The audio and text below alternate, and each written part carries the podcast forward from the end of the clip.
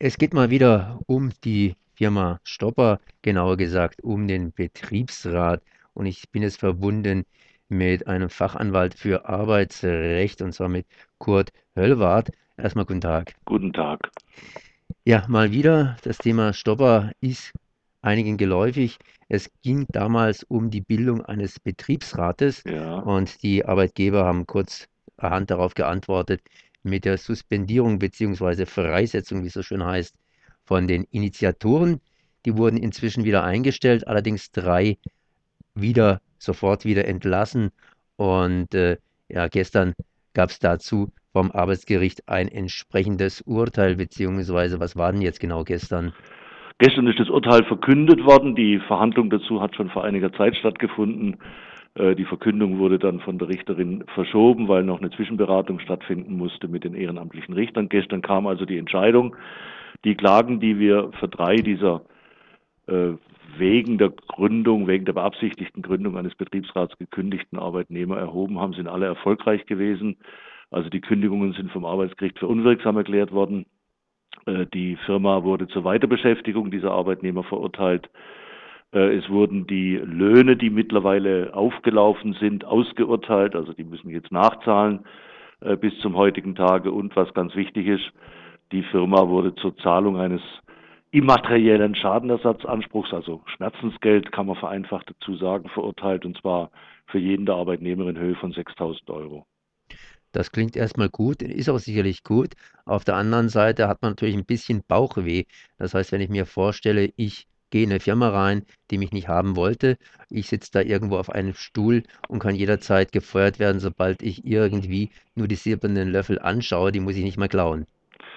Ja, gut, da muss man jetzt mal abwarten. Also für die Betroffenen war das jetzt eine ganz wichtige Etappenentscheidung, weil das ging den Leuten vor allem darum, dass durch die Arbeitsgerichtsbarkeit klargestellt wird, dass das, was dort versucht worden ist, nämlich Leute, die Betriebsräte bilden wollen, einfach rauszuhauen, kostet es, was es wolle, dass das eben von der Arbeitsgerichtsbarkeit nicht mitgespielt wird und dass da ein Riegel vorgeschoben wurde.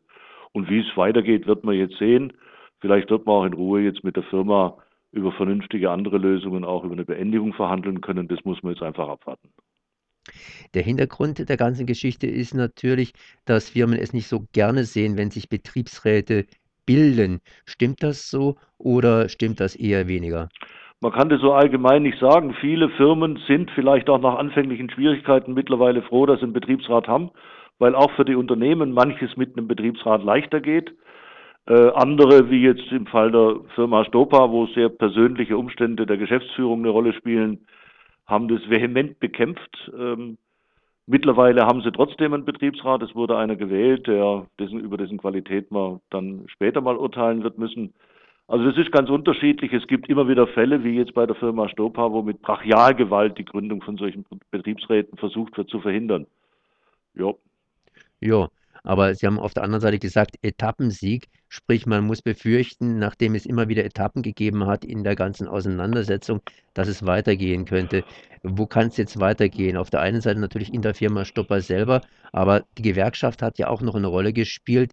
Wird die Gewerkschaft versuchen, äh, hier weitere befriedigende oder Nachsorgemaßnahmen äh, zu unternehmen? Also das eine ist, das Urteil ist nicht rechtskräftig, das ist eine erstinstanzliche Entscheidung, die von der Firma in der Berufung angegriffen werden kann zum Landesarbeitsgericht.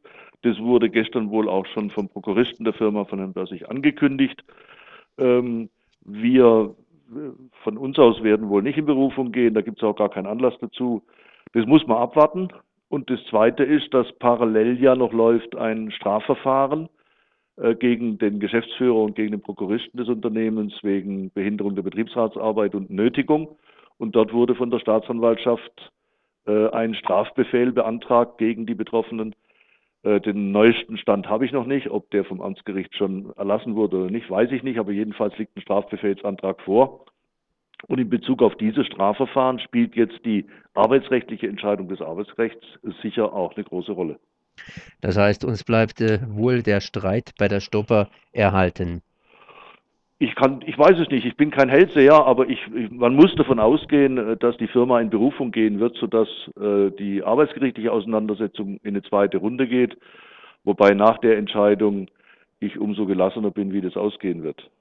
Dann danke ich mal hier Kurt Höllwarth für diese Auskünfte. Bitteschön. Merci. Tschüss.